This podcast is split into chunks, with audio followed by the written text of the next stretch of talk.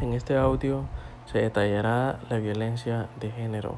Uno de los problemas principales del estudio de la violencia es la falta de una definición precisa que da cuenta de la multiplicidad de formas en las que ésta se presenta o cuando menos se señala sus características más importantes y comunes. Otra dificultad en su estudio es precisamente esa multiplicidad por lo que muchas veces se, prefiere hablar de las violencias y no de la violencia en singular. De esta manera se presentan definiciones particulares para cada una forma de violencia. Desde luego también el hecho de que esta violencia se les estudie desde diversos campos de conocimiento dificulta no solo el estudio en general, sino la aceptación de una definición clara. En estas definiciones encontramos elementos centrales, el uso de la fuerza por parte de alguien al dañar, recibir daño o daño por una o varias personas. La intencionalidad del daño es el propósito de obligar a la víctima a dañar o hacer algo que no quiera pero en esos elementos también encontramos una especificación sobre la forma de violencia de la que al menos una definición habla, que es la violencia física. La violencia contra las mujeres y las niñas es una de las violencias de derechos humanos más extendida y grave a nivel mundial, de proporciones pandémica en todo el mundo, una de cada tres mujeres ha sufrido de violencia física o sexual algún momento de su vida, principalmente por parte de algún compañero sentimental.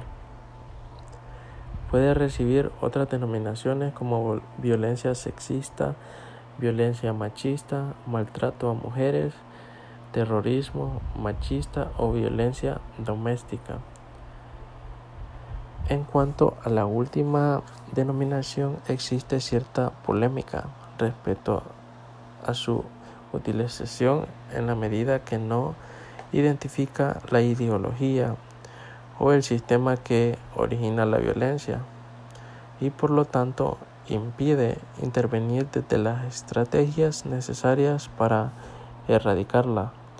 A su vez, nombrar la violencia por uno de los contextos donde se produce.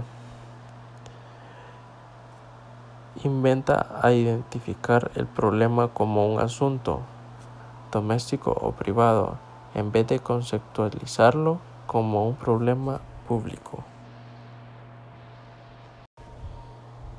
La violencia se ejerce sobre las mujeres independientemente de su estado civil, de su procedencia, de su clase social o de su cultura, si bien es cierto que pueden existir factores que incrementan la prevalencia y el único factor de riesgo es ser mujer. El recurso a la violencia es una conducta preditada para controlar, dominar y someter a la mujer en general o una mujer en particular. Cualquier intervención en esta materia se debe abordar no solo mecanismo prevención de la violencia, protección a las víctimas, persecución de los agresores, sino atender la magnitud y el origen del problema. Por ello es preciso activar mecanismos en la socialización cultural para vencer la resistencia de patriarcados frente a la desigualdad de mujeres y varones, resistencia que se traducen en acciones violentas frente a las pretensiones igualitarias, así como también reformular las construcciones identitarias para patriarcales la identidad feminista como ser dependiente y cuidador, así como también lo es la protección que puede facilitar definir y controlar a la dependencia en sí mismo.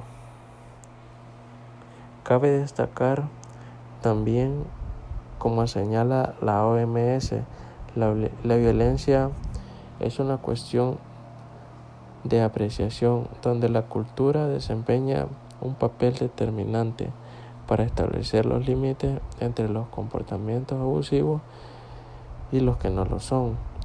La violencia es un, fenómeno sumamente difuso y complejo cuya definición no puede tener exactitud científica, ya que es una de las cuestiones de apreciación, la, nación de lo que son comportamientos aceptables e inaceptables, o de lo que contribuye a un daño.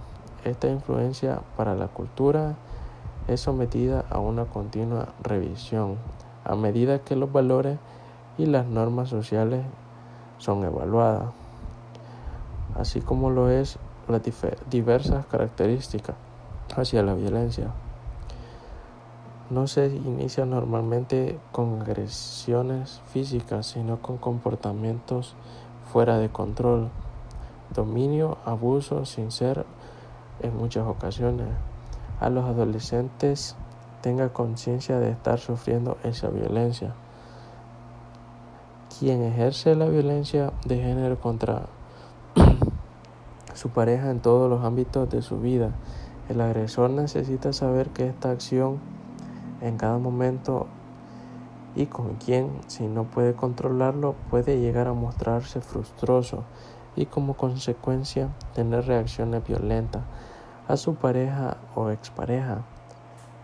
Las redes sociales y los mensajes instantáneos se convierten en un elemento de control, ya que los adolescentes vuelcan mucha información personal, fotografías, conversaciones, entre otros.